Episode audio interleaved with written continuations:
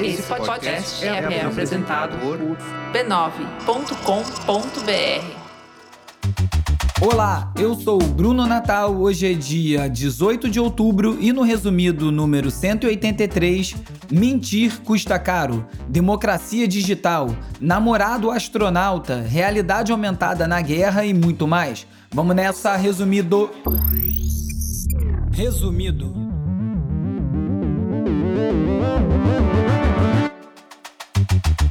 Olá, resumista! Esse é o Resumido, um podcast sobre cultura digital e o impacto da tecnologia em todos os aspectos das nossas vidas. O Resumido é parte da rede B9 e tem o apoio do Instituto Vero. Se você quiser ajudar o Resumido, não deixe de seguir, curtir, dar cinco estrelinhas, deixar uma resenha na plataforma de áudio que você estiver escutando esse episódio agora. Se quiser ajudar ainda mais, não deixe de participar do catarse.me barra resumido e ajude a financiar a continuidade desse podcast. Vamos de cultura digital e de como nosso comportamento online ajuda a moldar a sociedade. Em 2017, fake news, notícias falsas, foi considerada a palavra do ano pelo dicionário da editora britânica Collins. E de lá para cá, esse poderia ter sido o termo escolhido como mais importante, acho que todos os anos.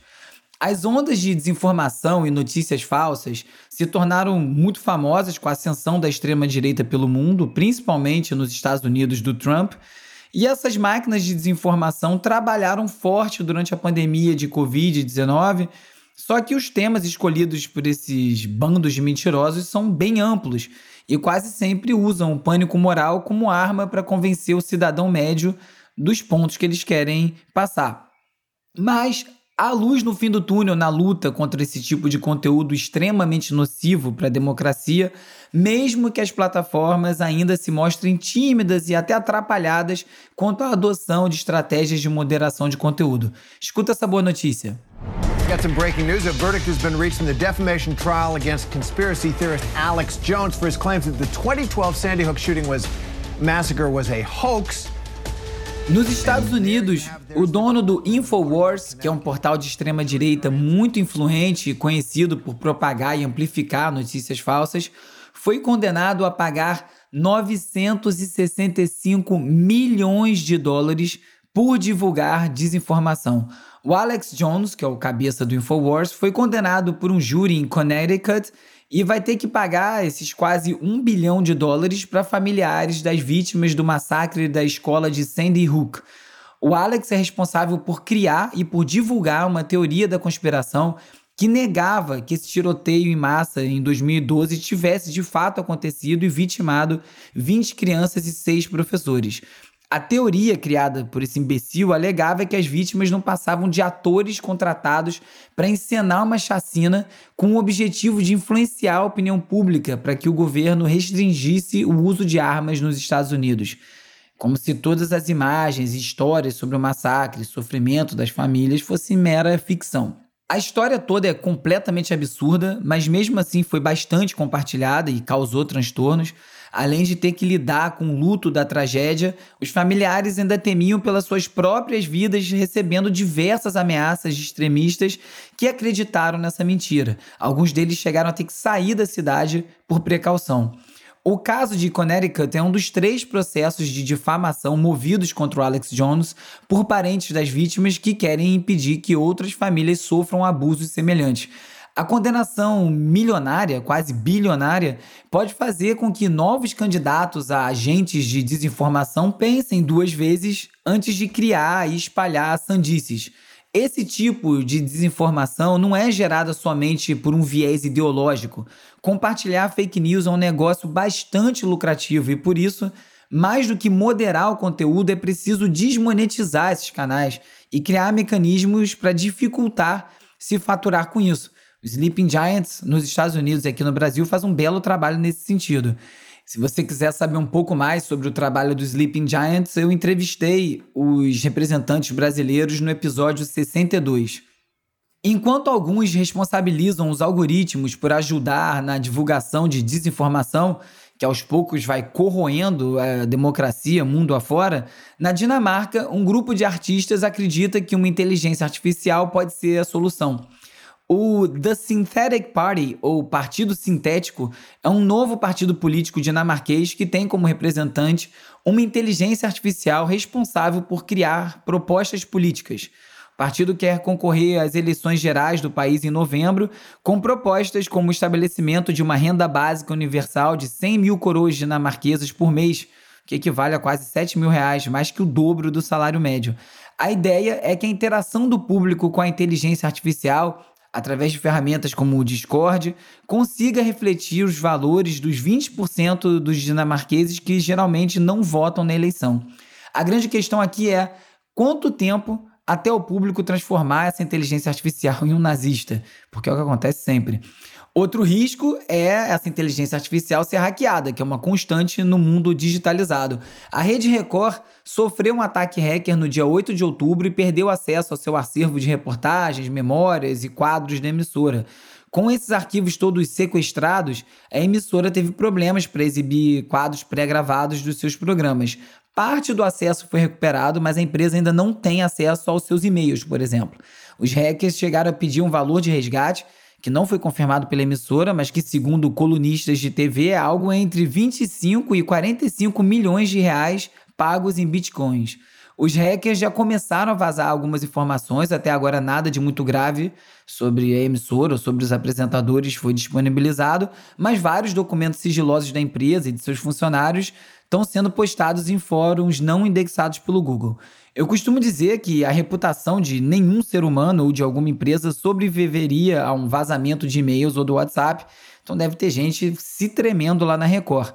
Outro hacker, esse nos Estados Unidos, fez com que uma rede hospitalar tivesse problemas para atender os pacientes. A rede Common Spirit conta com sistemas de tecnologia e registros médicos eletrônicos para analisar os exames dos pacientes, verificar medicamentos e lembrar detalhes sobre tratamentos específicos.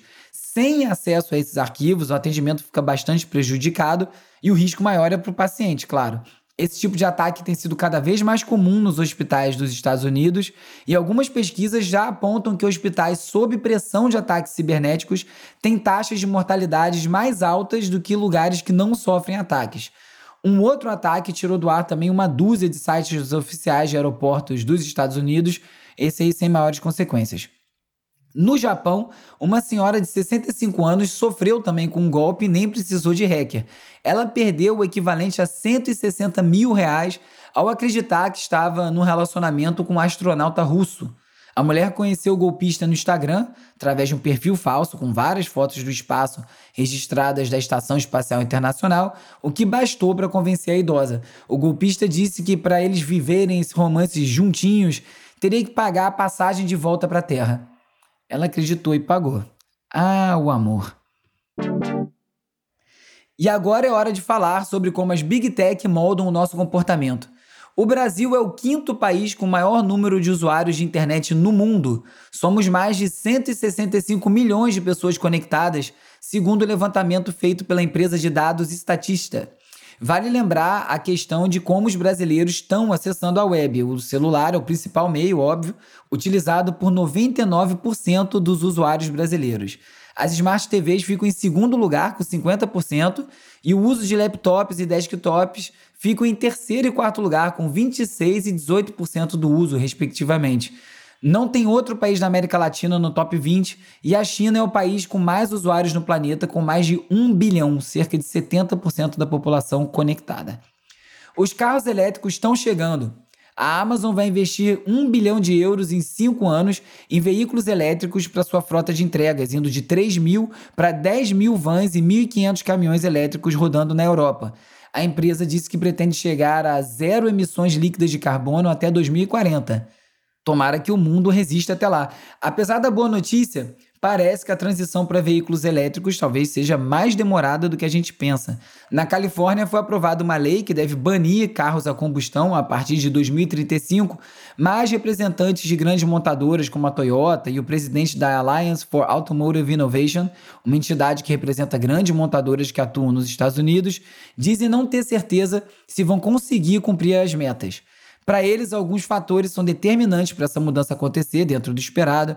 É preciso investimento em infraestrutura de recarga, mão de obra, além da disponibilidade de bons preços de minerais, sem falar na escassez de chips. O exército dos Estados Unidos não espera e já está investindo nesse setor e contratou a General Motors para desenvolver veículos elétricos de guerra.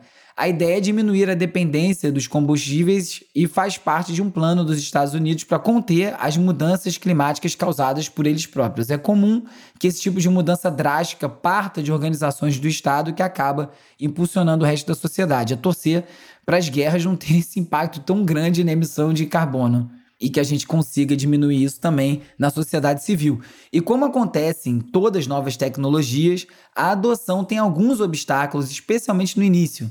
É o caso dos óculos de realidade aumentada da Microsoft que estão sendo testados pelo exército dos Estados Unidos. Os soldados estão reclamando das limitações que o aparelho causa durante as missões, além de dar dor de cabeça, náusea e fadiga ocular. Segundo um relatório do exército, a aceitação da tecnologia é baixa. Mesmo assim, esse relatório afirma que o equipamento já apresenta uma melhoria tangível em comparação a versões anteriores. Os novos óculos de realidade aumentada da Apple vão contar também agora com um leitor biométrico capaz de identificar sua íris. O objetivo é explorar o novo recurso para identificar quem está utilizando o aparelho, para, segundo a Apple, oferecer mais segurança, mas também para identificar rapidamente o usuário e agilizar o login. A Meta está sendo acusada de usar um recurso parecido nos seus óculos de realidade virtual para colher dados de rastreamento ocular e criar anúncios direcionados. A Meta afirma que vai usar esses dados de rastreamento ocular para ajudar a personalizar a experiência do usuário, mas especialistas, como já virou rotina, dado histórico da empresa, estão preocupados com os usos dos dados coletados. O governo chinês pediu para o Elon Musk que ele não vendesse o serviço de acesso à internet da Starlink dentro do país, segundo o próprio Musk. O pedido veio depois da Starlink disponibilizar esse serviço na Ucrânia. O bilionário não deixou nítido se acatou o pedido, mas o mapa de serviço da Starlink não mostra planos de implantação na China. Países no entorno, como Taiwan, Mongólia, Vietnã, estão sendo listados com status de aprovação regulatória pendente. Mas essa semana o Musk disse que não queria mais disponibilizar a internet na Ucrânia, pelo menos não sem receber nada em troca. A SpaceX está pedindo ao governo dos Estados Unidos que pague cerca de 400 milhões de dólares nos próximos 12 meses para manter o fornecimento de internet via satélite para as forças ucranianas. O fornecimento de internet feito pela Starlink começou no final de fevereiro, depois que os serviços de internet foram interrompidos por conta da invasão da Rússia. Como de costume, o Musk já foi ao Twitter para dizer que mudou de ideia e vai continuar a fornecer o serviço pagando do próprio bolso.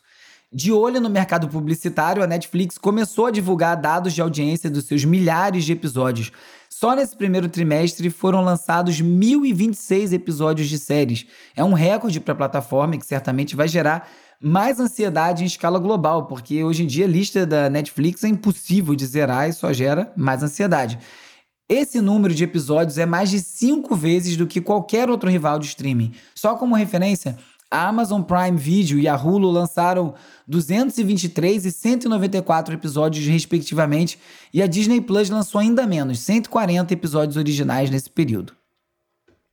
Na contramão do Instagram, que investe cada vez mais em vídeos, o TikTok vai permitir a publicação de fotos. Veja só. Como diz o nome, o novo modo foto vai ser focado em imagens estáticas, exibidas uma após a outra de maneira automática, como no bom e velho carrossel. Galera no Instagram deve cair da cadeira ouvindo essas coisas, né? O TikTok construiu um hotel na cabeça do Zuckerberg e botou a China inteira para morar lá.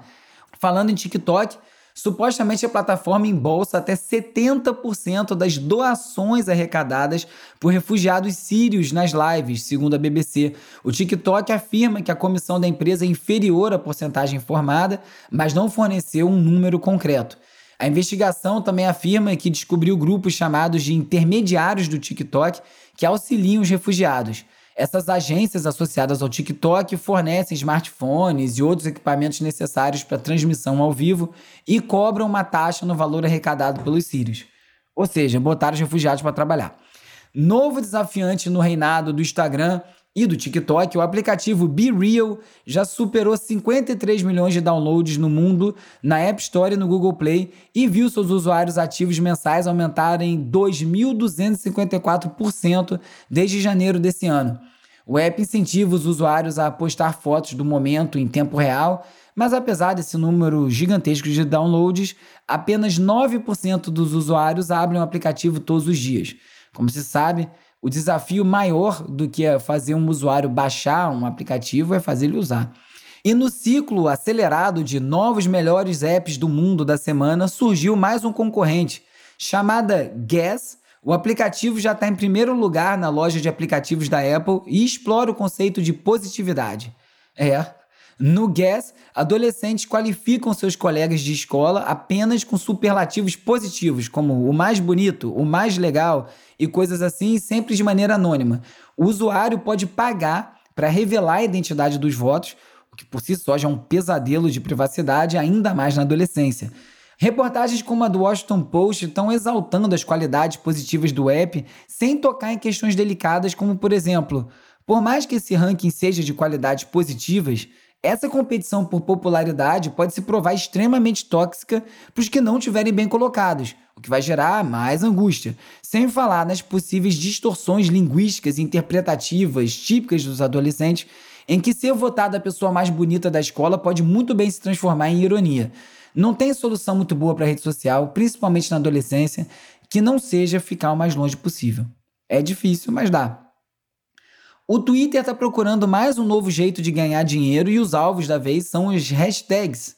Ao que tudo indica, a plataforma está testando remover os links das hashtags comuns criadas pelo usuário para dar maior visibilidade para as hashtags criadas por empresas e marcas que vão pagar para transformar aquilo num link, em algo clicável. Falando em rede social, Kanye West, que semana passada foi suspenso do Twitter e do Instagram por comentários antissemitas, anunciou que vai comprar a rede de troca de mensagens Parler, predileta da extrema-direita por conta do argumento balela de que a falta de regras e moderação sobre o que é publicado supostamente seria liberdade de expressão. Kanye é dureza, viu? Eu nunca fui muito fã, eu acho ele bem supervalorizado como artista, embora seja muito bom, e a cada ano que passa só piora. Eu dei uma sorte danada, eu vi um show dele com uma banda de 18 músicos no Coachella em 2006, uma eternidade já, quando ele ainda estava humilde, pelo menos fingia que era, sei lá. Semana passada eu falei do Crash Detection da Apple, que identifica se o dono do telefone se envolveu num acidente de carro através das medições do acelerômetro do aparelho, que comunicou à família de um motociclista que ele tinha se acidentado ao interpretar mal esses dados quando o telefone voou da moto sozinho, não era um acidente e provocou uma confusão. A funcionalidade se enganchou de novo e fez mais algumas vítimas nos Estados Unidos. A polícia de Mason, em Ohio, já recebeu seis alertas de acidentes de carro enviados automaticamente pelo novo iPhone 14. E a responsável pelos acidentes são os saculejos e piruetas de uma montanha russa nas redondezas. Não vai demorar até algum parque de diversões usar isso como marketing, né? E também, atualizando outra notícia da semana passada sobre o banimento do uso dos AirTags pela Lufthansa, a empresa, apesar de ter dito isso textualmente no Twitter, negou que vai proibir o uso dos AirTags e eles estão de novo liberados para ajudar os passageiros a encontrar suas malas. Como sempre, vários links não cabem aqui no roteiro, vão lá para a seção leitura extra no site resumido.cc, onde eu também listo todos os links comentados em cada episódio. Na Fast Company, a era dos influenciadores pré-natais nem nasceu e já estão nas redes. Postamos mais e mais dados de pessoas que ainda nem chegaram ao mundo, mas já têm milhares de seguidores. Na New Yorker, Gale e a ascensão do Metapop. Os músicos da recente microgeração dominam o TikTok e se autopromovem melhor que seus antecessores, mas também são cínicos sobre essa abordagem. No G1, como ser o único investidor na carreira leva cantores independentes ao cansaço e ao esgotamento. Se quiser falar comigo, eu tô lá no Twitter, no arroba urbe, URBE, e também no TikTok e no Instagram com arroba resumido.podcast. Você também pode fazer parte da comunidade no Discord, tem link para isso tudo no resumido.cc. Se você quiser, também pode me mandar um oi pelo WhatsApp ou pelo Telegram para 21 97 969 5848. Você entra na lista de transmissão, recebe alertas de novos episódios, conteúdo extra, também link para esse post no resumido.cc com todas as reportagens comentadas em cada episódio.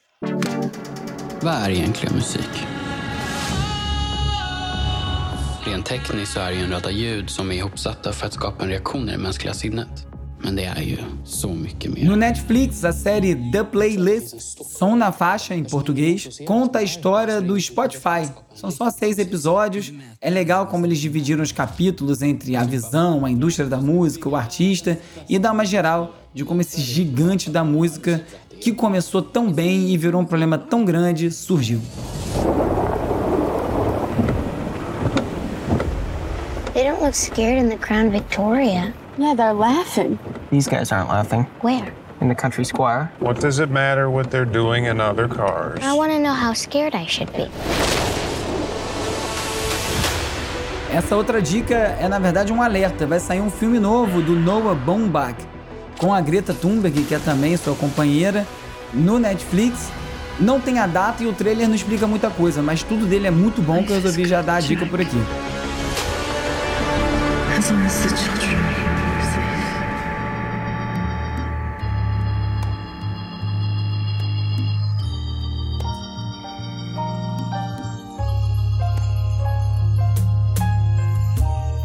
E para quem está sofrendo de tensão pré-eleição, a sugestão para relaxar e mudar um pouco de frequência é o EP How Good It Is, da Dimeta Rose and Voices of Creation.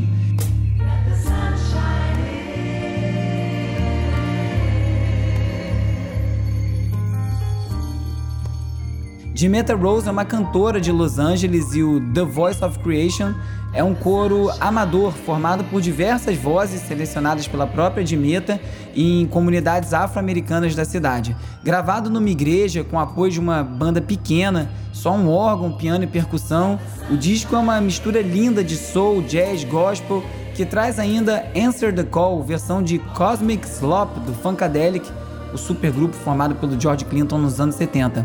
A produção é do mestre Mário Caldato, que já trabalhou com Beastie Boys, Planet Ramp, Jack Johnson e muita gente boa.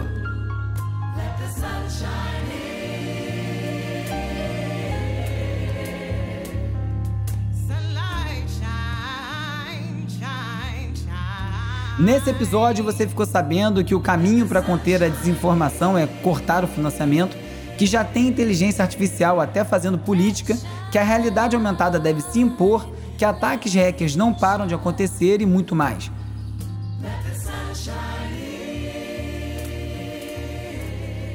Se você gostou desse episódio, recomenda para mais gente. O Resumido é parte da rede B9 e tem o apoio do Instituto Vero. É produzido e apresentado por mim, Bruno Natal. O roteiro é escrito por mim e pelo Agenor Neto, com a colaboração do Carlos Calbuque Albuquerque. A edição e mixagem desse episódio foi feita pelo Miguel Mermelstein. As redes sociais são editadas pelo Lucas Vasconcelos, com design do Felipe Araújo e animações do Peri Selmanman. A foto da capa é do Jorge Bispo e o tema original foi composto pelo Gustavo Silveira. Eu sou o Bruno Natal, obrigado pela audiência e semana que vem tem mais Resumido.